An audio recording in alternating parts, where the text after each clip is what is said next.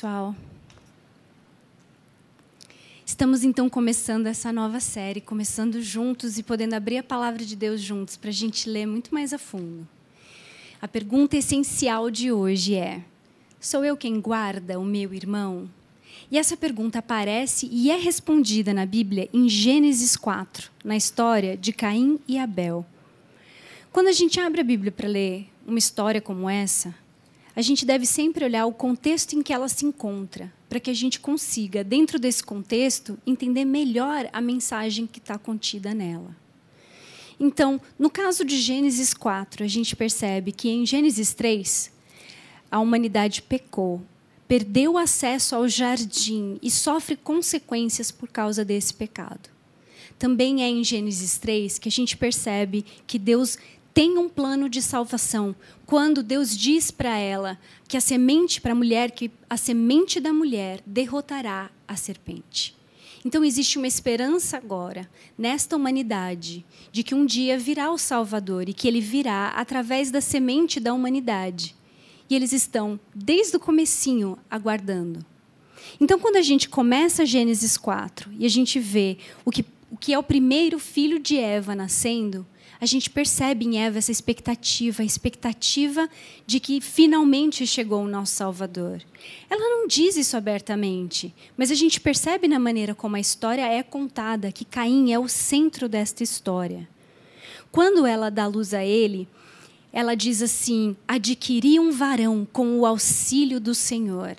E a própria frase é uma celebração de nós conseguimos ela, ela carrega uma esperança, uma esperança de que talvez a salvação esteja a caminho. E também o auxílio do Senhor, a presença do Senhor nesse esforço, nesse ato de trazer a semente à luz. No verso 2 é apresentado Abel, e a gente vê que essa história que a gente já introduz assim, Abel e Caim, Caim e Abel, é uma história a respeito dos dois irmãos. E a apresentação de Abel é completamente diferente da apresentação do seu irmão. Até porque em, em Gênesis 4, 1, você vai desde o momento em que Adão coabita com Eva e fica: coabitou o homem com Eva, sua mulher, ela concebeu e deu à luz um filho. E disse: adquiri um varão com o auxílio do Senhor. Então você tem um verso longo, você tem uma apresentação de alguém importante. E depois, sem apresentar ninguém mais por nome, diz apenas: depois deu à luz a Abel, seu irmão. Então a apresentação de Abel contém o nome dele. E olha que interessante, ele não é apresentado como filho de Adão e Eva. Ele é apresentado como irmão de Caim. Estão entendendo agora o que eu quero dizer com o centro da história é Caim? Caim é tão importante que quando o irmão dele nasce, já nasce irmão dele. Aquela, relação da pessoa famosa na sua família, que você não tem nome, você é mãe de fulano, irmão de fulano. Caim. Ele era tão importante que Abel nasceu seu irmão. E os pais dele não são mencionados. Aliás, a palavra irmão é uma palavra-chave nesse texto da maneira como a literatura hebraica funciona, ela usa palavras-chave e repetições para enfatizar a mensagem central do texto. E a palavra irmão acontece nesse texto pelo menos sete vezes. E quando eu digo texto, eu estou falando do verso 1 até o verso 16. Só que ela é concentrada do verso 8 ao verso 16, onde ela aparece a maior parte do tempo, que tem seis vezes, só nesses pequenos versos. Então a gente percebe a importância da palavra irmão. Irmão, com a sua repetição e atuação nessa história, dá a entender para a gente que ela quer iluminar alguma característica do que está acontecendo. O texto continua e diz que Abel foi pastor de ovelhas e Caim, lavrador. Nesse texto, a gente aprende que Caim seguiu nos passos do seu pai. Adão veio da terra e ele trabalha a terra. Adão chama Eva de mãe de todos os seres viventes e de todos os seres humanos, como está aqui na minha tradução. E, Abel é pastor de ovelhas. E a gente vê que ele está cuidando de seres viventes. De uma certa maneira, eles refletem os pais também. Então a gente vê que depois de um tempo, cada um deles traz para o Senhor uma oferta. E essa oferta é um presente, algo que cada um deles quer trazer a Deus. Caim traz do fruto da terra, que é o fruto do seu trabalho. Abel, por sua vez, traz das primícias do seu rebanho e da gordura deste. E aí a gente tem a reação de Deus a cada uma destas ofertas. E a reação de Deus a Abel é assim: agradou-se o Senhor de Abel e de sua oferta. Ao passo que de Caim e de sua oferta, não se agradou. É como se ele tivesse, quando a gente lê assim, a gente talvez pense que ele dissesse algo para Caim do tipo: Não gostei da sua oferta. Mas é mais como que um silêncio divino. É como se, se eu fosse representar aqui acontecendo comigo, eu dissesse: alguém me traz um presente e eu digo assim: nossa, muito obrigado, nossa, que coisa legal, eu sempre quis um desse e guardo. E outra pessoa me dá um presente e eu pego e digo obrigado e guardo. Na frente, um do outro. É nesse momento que a pessoa que eu ignorei completamente vai se sentir ofendida ou triste. E é isso que Caim recebe. Deus não fala nada, não atentou para a sua oferta. É uma tradução mais fiel, atentar, prestar atenção. Então ele presta atenção na oferta de Abel, mas ele não presta atenção na oferta de Caim. Mas tem mais um detalhe, porque não é bem assim que está no texto. No texto está assim: ele prestou atenção em Abel e sua oferta. E ele prestou, ele não atentou, não prestou atenção em Caim e sua oferta. A questão não é só a oferta que cada um deles trouxe, mas muito concentrada em quem trouxe a oferta. Também é característica da literatura hebraica você enfatizar uma das palavras, posicionando ela primeiro do que as outras. Então, dizer Caim e sua oferta, Abel e sua oferta, coloca o ofertante na frente. E ao colocar o ofertante na frente, enfatiza que neste caso a atenção vai para aquele primeiro objeto e que o primeiro objeto é o ofertante. Então a atenção não foi para a oferta, mas para cada um dos ofertantes. Deus olha para eles e vê algo neles que não está escrito no texto, mas que é o motivo pelo qual Deus atenta para Abel e sua oferta, mas não atenta para Caim e sua oferta. Existe um verso em, em, no Novo Testamento em que Jesus diz assim: se você vai trazer a sua oferta para o altar, mas você não está bem com o seu irmão, deixa a oferta. Volta lá. Trata o que tem de errado com, entre você e o teu irmão e depois você traz a sua oferta para Deus. E Jesus está explicando naquele momento exatamente que o ofertante e o que está no seu coração fazem diferença para a maneira que Deus é, vê a própria oferta. Porque Deus também está olhando para o coração de quem traz. Mas Deus é tão preocupado que logo a seguir, é, né, tem assim, ele ignora Caim e sua oferta. Mas assim que Caim fica bravo, e a gente vê a reação dele assim, irou-se, pois, sobremaneira Caim e lhe descaiu o semblante. A reação de Caim é exagerada. E no momento que Deus vê a reação de Caim, ele percebe que Caim não sabe o que está acontecendo, não entendeu o motivo, não olhou para o próprio coração. Mesmo assim, Deus chega para ele, Deus se interessa por ele, Deus quer resolver o problema de Caim. Então Deus se aproxima de Caim. Ele não está ignorando Caim completamente.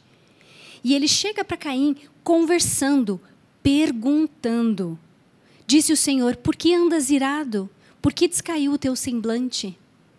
É interessante que, apesar de Deus conhecer a resposta a essas perguntas, ele ainda assim faz a pergunta porque ele quer ouvir da pessoa o que está acontecendo.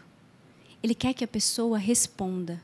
Ele quer que a pessoa interaja com ele. Ele está convidando Caim a uma interação com ele. Ele pergunta: Mas Reparem que não há resposta. Deus faz uma outra pergunta.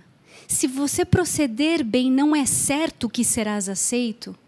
Uma outra tradução possível aqui seria: se você faz o que é bom, se você faz o que é certo, você não será aceito. E novamente o texto aponta para alguma coisa nas ações e caráter de Caim que prejudicaram a sua oferta. É o proceder de Caim que está errado, que não está bom, que não está certo. Mas se ele trabalhar nesse proceder, aí as coisas vão ficar bem. Mas Caim não responde também. Deus então diz para ele: Se procederes mal, eis que o pecado jaz à porta. O seu desejo é contra ti, mas cumpre a você dominá-lo.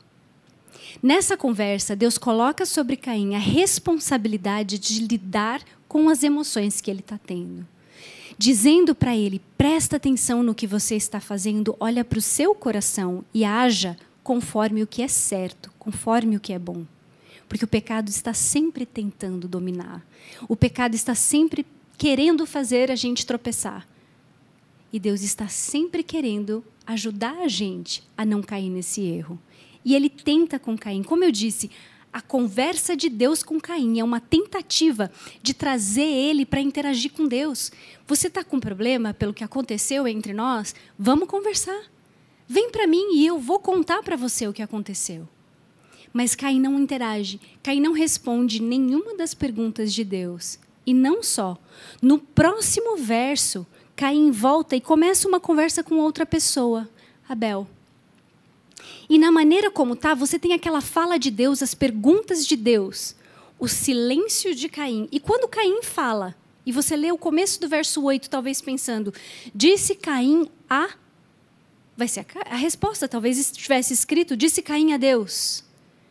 Aí você se decepciona porque você lê: Disse Caim a Abel, seu irmão. Então, Caim ignora Deus completamente. Apesar de Deus ter iniciado uma interação com ele, ele não quer essa interação. Apontando mais uma vez para algo que está errado dentro dele, no coração dele. Ele, naquele momento, se volta para Abel. É como se, e de novo, né, eu dei o exemplo dos presentes, tem alguém falando com você aqui, fazendo pergunta, tentando interagir, tentando surgir com uma amizade, e você simplesmente ignora, vira para outra pessoa e começa uma nova conversa. Caim está fazendo isso com Deus, virando as costas para ele e dando continuidade a um pensamento que ele já tinha a respeito do seu irmão. E a próxima coisa que a gente vê, estando eles no campo, se levantou Caim contra Abel, seu irmão, e o matou. É nesse ponto, a partir do verso 8, que a repetição da palavra irmão fica pesada. Ela fica pesada, ela marca um sinal, porque a partir desse momento nós já sabemos que Abel é irmão de Caim. A gente não precisa da repetição da palavra. Então a repetição da palavra não é informativa, ela é uma repetição de uma palavra que é enfática. E a repetição de irmão, irmão, irmão na história do primeiro homicídio da humanidade faz a gente pensar: nossa, a morte nem existia e a primeira morte foi entre irmãos. Ele se levanta, levanta contra Abel, seu irmão, e o matou. E Deus, ele pega esse momento e agora né, já desisti. Caim já me ignorou uma vez e agora ele foi longe demais. Apesar de Caim ter virado as suas costas para Deus e dado continuidade a um plano que Deus diz não era bom, Deus continua insistindo e correndo atrás de Caim, tentando fazer com que ele veja o que ele fez. Então a próxima fala é de Deus. E Deus conversa mais uma vez com Caim, dizendo: Onde está Abel, teu irmão? Olha a força da palavra, olha a ênfase que ela traz para o texto. Mas ele responde: Não sei. Sou eu que cuida do meu irmão? No hebraico é literalmente: Eu sou o guardador do meu irmão. Só que pensa como Abel foi apresentado pelo texto. E Abel foi apresentado pelo texto irmão de Caim. Ele não tem pai e mãe. É, é, engraçado pensar assim, e não é que ele literalmente não tem pai e mãe, mas da maneira como está escrito, parece que ele só tem irmão. Aí nasceu o irmão de Caim, Abel. Então, assim, se Abel já nasce irmão de Caim, é claro que ele está sob os cuidados de Caim. Ele está sob a influência de Caim. Se Caim é o centro dessa história, imagina o quanto Abel o admirava. Se eles vão juntos para o campo, imagina o quanto Abel confiava nele. quanto Abel olhava para ele daquele jeito que você olha para o teu irmão mais velho, aquele jeito com carinho. Ele era ou não era o guardador do seu irmão? E na repetição da palavra irmão, no resto que Deus fala, depois que ele diz: Sou eu quem guarda o meu irmão, Deus diz para ele: O que fizeste? A gente responde essas duas perguntas, a gente responde a primeira dizendo: Você era sim o guardador do teu irmão. Como você teve coragem de fazer isso com ele? E a gente segue a história. E Deus diz: A voz do sangue do teu irmão clama da terra a mim. Olha que interessante. Abel não tem fala em nenhuma parte de Gênesis 4. A única fala a única vez que a voz dele aparece é um momento em que o sangue dele clama a Deus da terra. Tão passivo que ele era, tão dependente do seu irmão. E o irmão que se recusa a falar com Deus, a única frase que Caim fala para Deus é: Sou eu que guardo o meu irmão?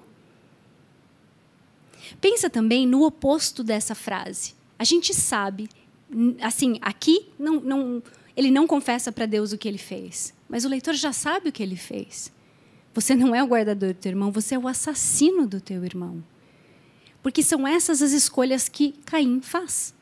Ele podia ter sido o guardador do irmão, mas ele escolheu ser o assassino do seu irmão. E ele sofre as consequências. Ele derrama sangue sobre a terra.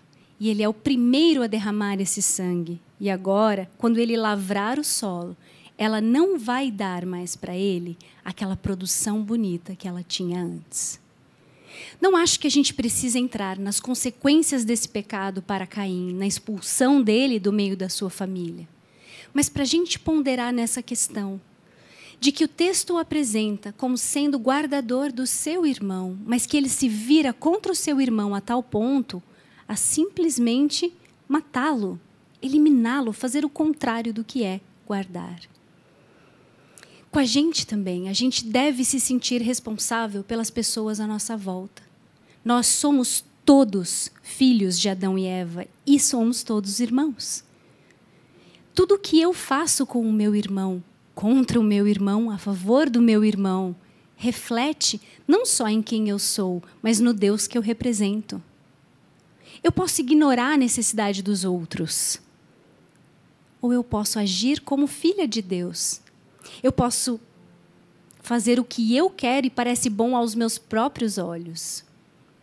Ou eu posso fazer o que Deus me pôs na terra para fazer. Entender a minha responsabilidade. Não tem nenhum lugar que a gente vá em que a gente não influencie as pessoas daquele lugar e as pessoas à nossa volta estar presente com Deus, levar Deus para esses lugares, coloca essa responsabilidade sobre nós. O próprio nome cristão coloca essa responsabilidade sobre nós. E você? O texto está fazendo essa pergunta para você. Você é guardador do teu irmão? Ou você faz o oposto de guardar? Quero chamar a próxima mensagem musical aqui.